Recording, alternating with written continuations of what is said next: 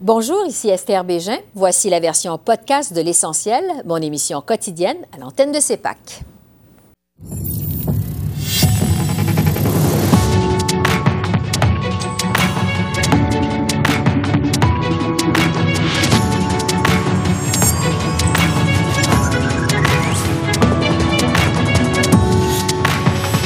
Les frais de la dette publique explosent et seront plus élevés que les transferts en santé dans cinq ans. La présidente du Conseil du Trésor, Anita Annan, répond à nos questions. Ottawa a dépensé 2 milliards pour l'anglais au Québec de 1995 à 2022, selon le Bloc québécois. Le député bloquiste Mario Beaulieu est avec nous. Et important changement à la carte électorale, quels sont les impacts politiques à prévoir? L'analyste Éric Grenier fait le point.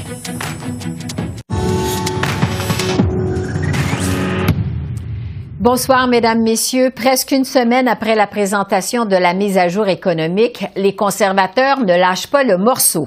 Le chef Pierre Poilièvre a encore accusé le gouvernement Trudeau aujourd'hui d'avoir perdu le contrôle des finances publiques. Dans sa mise à jour économique, le gouvernement avoue maintenant que l'année prochaine, le gouvernement va dépenser 52 milliards de dollars, ça veut dire 3 000 dollars pour chaque famille canadienne, sur l'intérêt sur la dette. C'est plus pour l'intérêt pour la dette que pour la santé. Pourquoi le premier ministre dépense-t-il plus pour des banquiers que pour les infirmières? C'est ça. L'honorable vice-premier ministre et ministre des Finances. Monsieur le Président, le Canada a la dette et le déficit les plus faibles dans tout le G7 et on a un code de crédit triple A. En même temps, on a un plan économique responsable qui nous permet de faire les investissements nécessaires dans les Canadiens. On construit du logement plus vite que jamais. On est là avec les soins dentaires. On est là avec les garderies du petit enfance. Les conservateurs veulent juste couper, couper, couper, mais on sait qu'on doit investir dans les Canadiens et Canadiennes. La présidente du, Conseil du Trésor, Anita Annan, est avec nous. Bonjour, Madame la ministre. Bonjour. Votre gouvernement avait promis une mise à jour économique rigoureuse, mais comme on le sait, il n'y a aucun plan de retour à l'équilibre budgétaire dans votre énoncé. Est-ce que c'est vraiment responsable de la part de votre gouvernement? Je voudrais commencer par dire que nous avons un cours de crédit triple A et aussi le plus faible ratio dette de PIB du G7. Donc, c'est un cas d'avoir euh, le leadership sur euh, l'économie avec ces chiffres comme ça, mais aussi en même temps, on doit être là pour la population canadienne dans ce temps économique. Par exemple, nous savons qu'ils ont besoin plus de logements. Donc, nous sommes ici avec les supports là. Par exemple, dans cette mise à jour économique de l'automne, nous avons annoncé de plus en plus mesures pour le logement abordable. Donc, nous continuons d'être ici pour la population, pas seulement avec le support de logement, mais c'est le cas pendant la pandémie que nous étions là pour la population avec les appuis pour les années, les enfants, les les petites entreprises, euh, etc. Donc nous continuons de faire ça. Ça, c'est le processus, c'est une matière d'être responsable dans cette période économique. Mhm. Euh, reste que les coûts de la dette explosent. Les frais de la dette vont passer de 35 milliards cette année à plus de 58 milliards dans cinq ans. Euh, est-ce qu'il va vous rester une marge de manœuvre si jamais il y a des imprévus? Écoutez, nous devons continuer euh, d'avoir une balance entre nos, mesures euh, économiques et on doit être prudent et ça c'est le travail du président du Conseil de Trésor, bien sûr. On doit on doit être prudent avec l'argent de contribuables. Mais en même temps, ça c'est une période difficile pour notre population. Surtout pour les plus vulnérables dans notre pays. Donc, notre gouvernement va être là pour la population avec les appuis, avec les supports. Pourquoi? Parce que ça, c'est la meilleure chose à faire dans cette période économique. Mais, mais, mais on doit être aussi prudent. Donc, euh, je ne sais pas si vous savez, mais euh, je suis euh, le, la ministre qui va faire une revue des dépenses mm-hmm. et j'ai annoncé que nous avons des mesures pour examiner les coûts pas nécessaires et de bouger l'argent vers nos priorités comme l'économie verte, comme la santé, comme la réconciliation. Donc ça, c'est un processus nécessaire aussi d'être prudent. Ouais. Mais en même temps, euh, dans cinq ans, les frais de la dette vont représenter une somme encore plus importante que les transferts en santé aux provinces. On peut se demander quand même si c'est la bonne approche, là on doit être prudent, mais on doit en même temps nous assurer que, que nous allons avoir les transferts de santé vers la province et nous continuons avec euh, ces transferts et le programme euh, de santé pour euh, notre pays. Nous savons que la population canadienne veut, veut que nous continuons de travailler avec les provinces, pas seulement sur la santé, mais aussi sur le logement et des choses comme ça. Donc, je sais que le ministre Fraser, par exemple, il a confirmé des ententes avec d'autres villes partout dans notre pays pour euh, s'assurer que nous allons avoir de plus en plus de logements abordables pour notre population. Oui. Euh, au moment d'être nommé président du Conseil du Trésor, vous le disiez tout à l'heure, vous avez reçu le mandat de trouver 15 milliards sur cinq ans en économie auprès des différents ministères. Pourquoi avoir annoncé autant de nouvelles dépenses la semaine dernière? Ça, c'est la première tranche de notre travail mhm. de trouver de 15 milliards de dollars. Donc, ça, c'était 5 euh, millions de 500 millions de dollars excusez-moi. Et euh, ça, c'est la première tranche, la première partie de le processus de trouver le 15 milliards de dollars. Donc, ça, c'était les, euh, les matières de euh, les voyages et aussi avec les contrats externes. Donc, j'ai annoncé que nous avons trouver euh, les coûts sur euh, ces sujets et nous allons bouger ces euh, chiffres vers l'autre objectif de notre gouvernement. Ouais. Et comment ça va justement les négociations avec les différents ministères pour obtenir ces économies que vous demandez? Ils travaillent très fort et j'ai beaucoup de conversations avec eux chaque jour.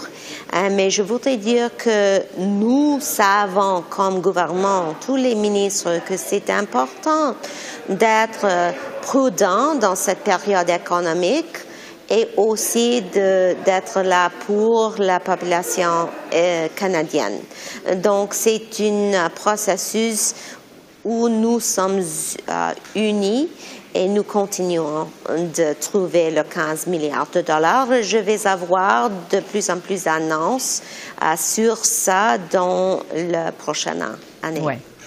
Un processus donc qui est en cours. Euh, revenons sur ces dépenses pour le logement locatif.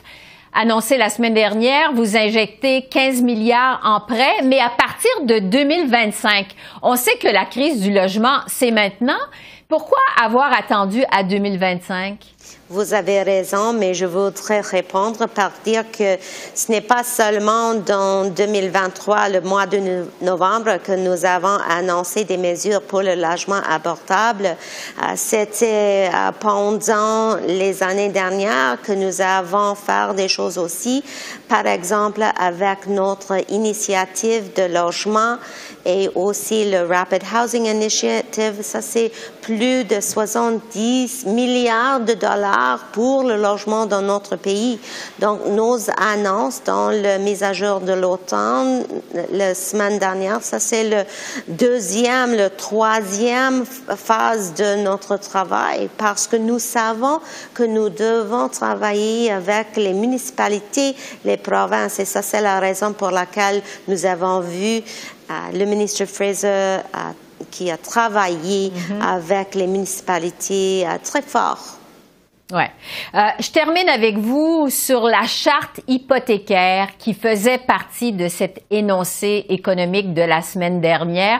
Donc, une charte pour aider les détenteurs de prêts hypothécaires. Euh, votre gouvernement a choisi de ne pas imposer de sanctions aux institutions financières. Est-ce que ça va être vraiment efficace? On va commencer avec le point que tout le monde a le droit d'avoir une place d'habiter. Ça, c'est un droit pour tout le monde. Donc, qu'est-ce que nous pouvons faire comme gouvernement? C'est pas seulement les annonces de plus en plus d'argent, mais nous avons décidé d'introduire le charte hypothécaire et ça, c'est le document qu'on peut utiliser, qu'on va visiter la banque et on peut voir quels sont mes droits ici avec mes négociations avec la banque. Donc, c'est un document avec des principales très importants pour les négociations comme ça et nous espérons que les banques vont travailler avec euh, la population canadienne. Donc, davantage sur une base euh, volontaire.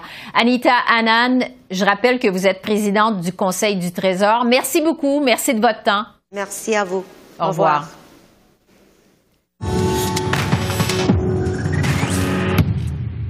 Ottawa aurait dépensé plus de 2 milliards de dollars pour financer l'anglais au Québec. C'est ce que soutient le Bloc québécois qui a compilé une série de dépenses de programmes effectués entre 1995 et 2022. L'affaire a rebondi aux communes cet après-midi. Monsieur le Président, 2 milliards pour angliciser le Québec et c'est pas fini.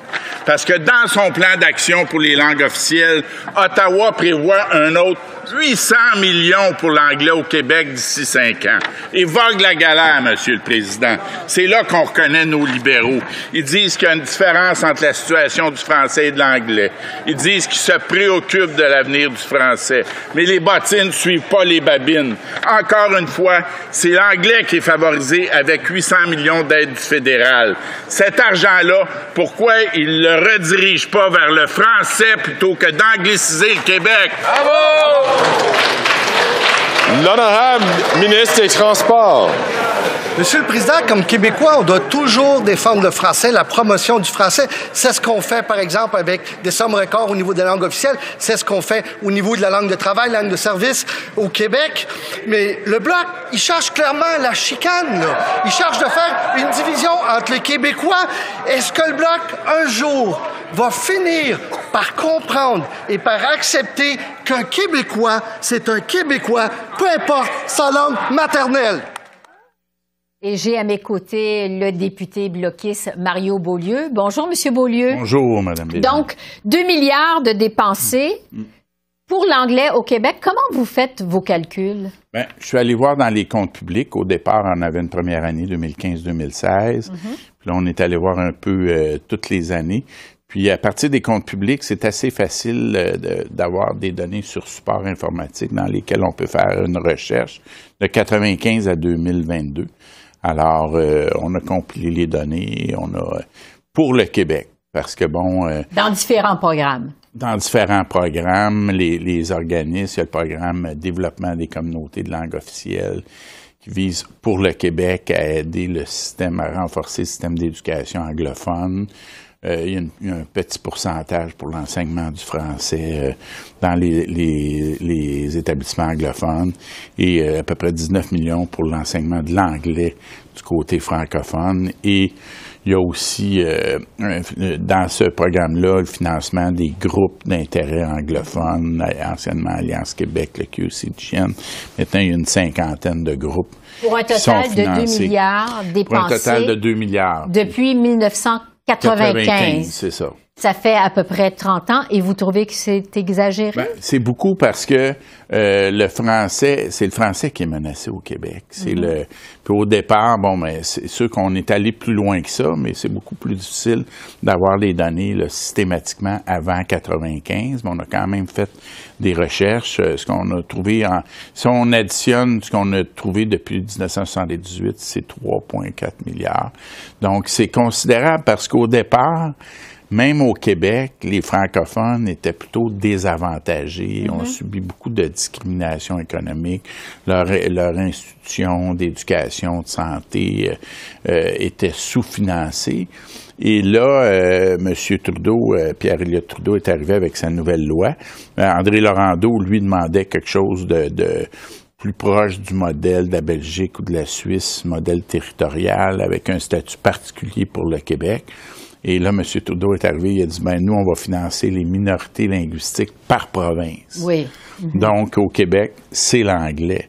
Et ça, c'est un peu aberrant parce que la- la- les anglophones au Québec, bon, sont, sont euh, numériquement minoritaires, mais font partie de la majorité canadienne. Et euh, Mais est-ce que vous dites que le fédéral ne devrait pas du tout aider la communauté anglophone au Québec? Ben, minimalement, ça devrait être proportionnel un peu aux réels besoins euh, de la communauté euh, anglophone. Et euh, je pense que en ce moment, on le voit, l'anglais se porte très bien. L'anglais n'est pas menacé au Québec. C'est le français qui est en déclin, pas l'anglais.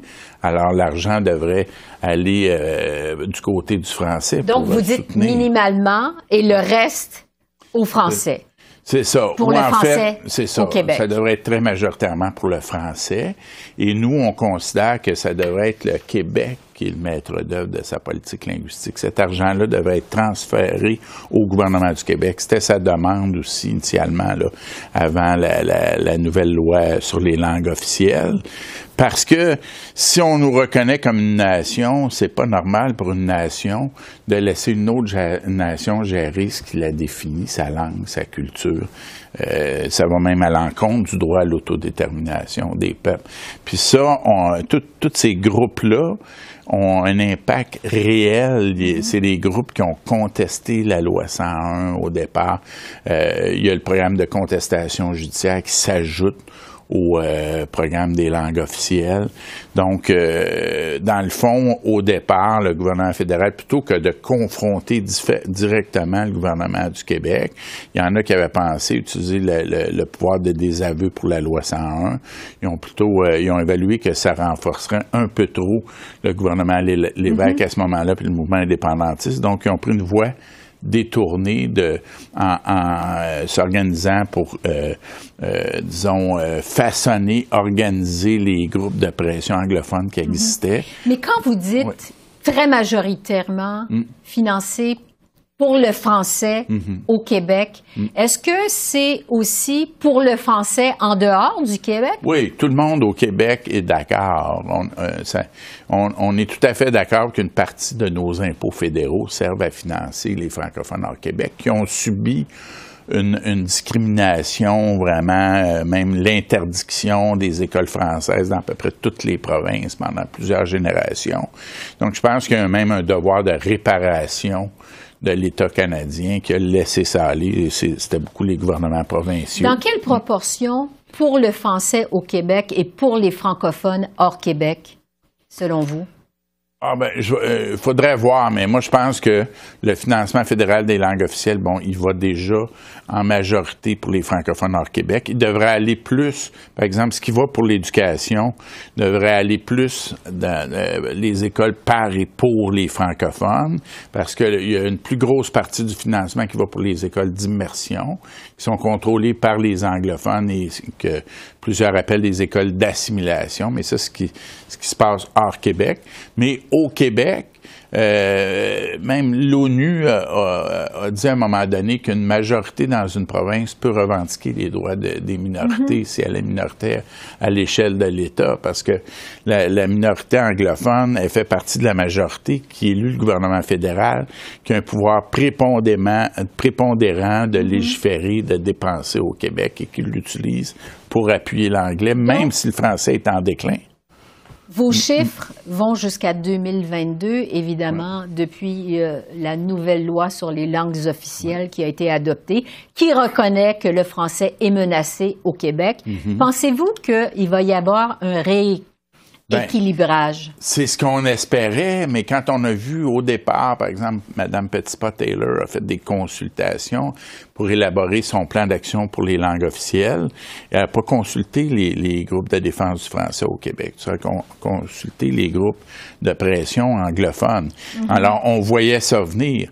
Dans le fond, l'impression que ça nous donne, c'est qu'il y a eu un peu de poudre aux yeux pour euh, essayer de séduire un peu l'électorat québécois. Mais dans les faits, le nouveau plan d'action sur les langues officielles, ça a été même difficile de, de savoir qu'est-ce qui était pour le Québec. Et on a une autre fonctionnaire qui a dit que c'était à peu près 20% pour le Québec. Mhm. Le journaliste lui a demandé à quoi ça va servir, mais elle a dit appuyer l'anglais. Ouais. C'est comme Euh, ça que ça a toujours été. Là, le, le ministre Randy Boissonneau dit qu'il y aurait un 50 millions pour la, la francisation des anglophones.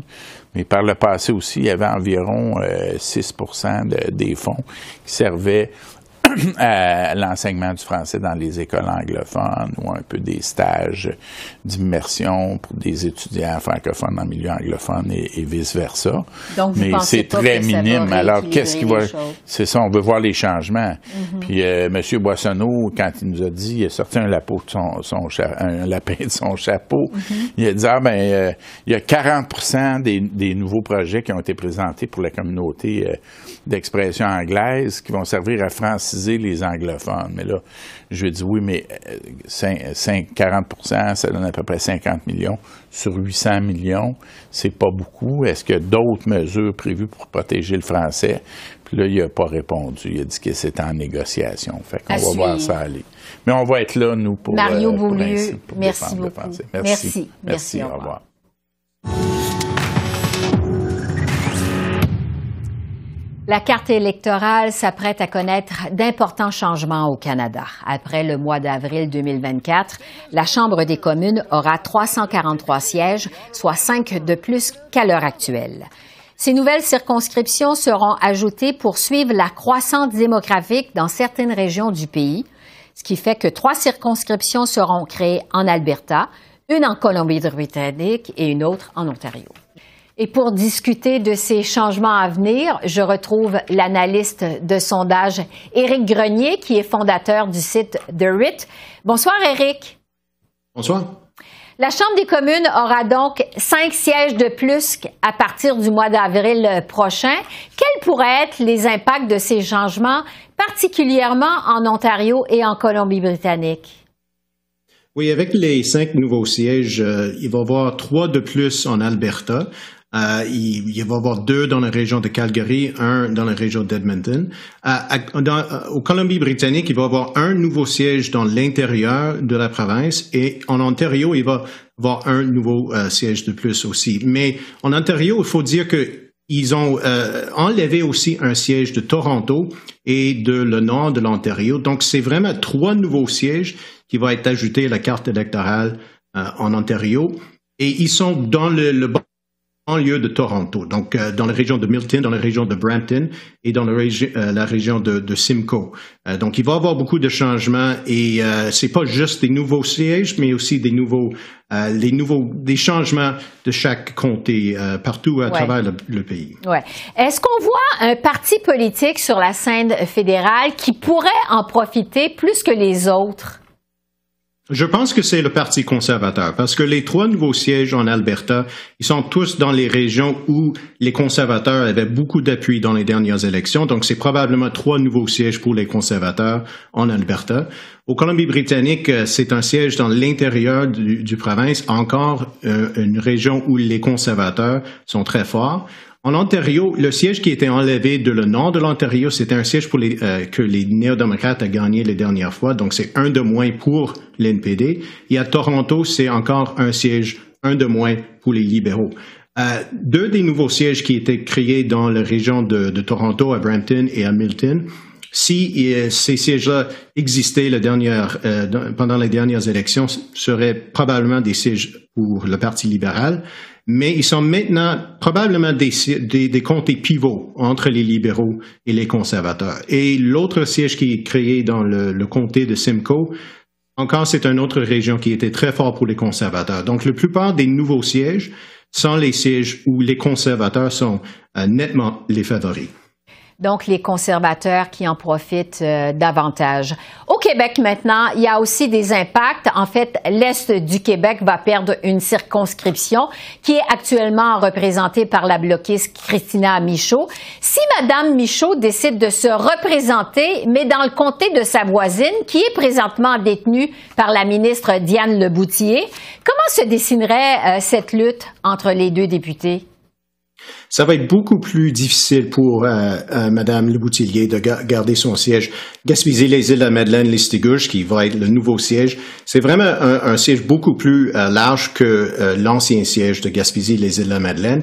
Et ça inclut maintenant des, des régions de la côte nord de la Gaspésie, c'est des une région qui était très fort pour le Bloc québécois la dernière fois. C'est aussi euh, la même région que Pascal Bérubé au niveau euh, provincial, des scores de 60-70% au niveau euh, dans les élections québécoises. Mais parce qu'il y a beaucoup plus d'électeurs bloquistes dans le comté de Gaspésie, les îles de la Madeleine, Listigouge, probablement ça va être beaucoup plus facile pour Christina Michaud d'être élue que Diane Le Boutillier dans ce nouveau comté. Hmm. Et euh, si les libéraux, justement, perdaient cette circonscription en Gaspésie, est-ce que ça aurait vraiment un impact significatif pour Justin Trudeau, pour les troupes de M. Trudeau? C'est juste un siège, c'est clair, mais c'est un siège assez symbolique parce que c'est un siège euh, euh, euh, d'une région rurale euh, majoritairement francophone. C'est aussi le siège où je suis né, donc c'est un, un, comté qui est très important pour moi. Mais je pense que c'est un siège beaucoup plus symbolique au niveau de la capacité pour le Parti libéral de gagner des sièges qui sont très éloignés des, des, centres urbains au Québec. Donc, si c'est un, un, un, perte pour le Parti libéral, je pense que ça va coûter beaucoup plus, beaucoup plus que juste un siège. Ouais. Euh, sur les raisons derrière ces changements maintenant, euh, parce que selon la commission des élections, l'objectif, c'est d'équilibrer euh, les circonscriptions pour que tous les votes des citoyens aient la même valeur finalement. Qu'est-ce qui est pris en considération dans ce calcul? Premièrement, c'est la population, c'est d'assurer que tous les sièges dans une province est assez similaire pour assurer qu'il n'y a, a pas un vote qui vaut plus dans une région d'une province qu'un autre, euh, mais aussi des autres facteurs comme les, euh, les minorités linguistiques ou culturelles, les communautés d'intérêt, c'est un autre facteur. Donc, c'est difficile pour les, euh, les commissions de faire ces décisions-là parce qu'ils sont toujours euh, il faut faire des, des, changements que les gens dans, qui sont affectés n'aiment pas beaucoup. On voit ça au niveau provincial euh, en Gaspésie. Euh, mais premièrement, c'est la population parce qu'il faut avoir au moins un peu euh, d'équité entre les comtés et aussi les députés dans la Chambre de communes, que leur vote vaut assez le même que euh, les autres députés qui viennent des autres régions du, du Canada. Oui. Euh, Éric Grenier, gaspésien d'origine. Merci beaucoup. Merci. Merci. Alors voilà, c'est comme ça qu'on a vu l'essentiel de l'actualité de ce lundi 27 novembre sur la colline du Parlement à Ottawa. Esther Bégin, je vous remercie d'être à l'antenne de CEPAC, la chaîne d'affaires publiques par câble. Je vous souhaite une excellente fin de soirée et je vous dis à demain. Au revoir.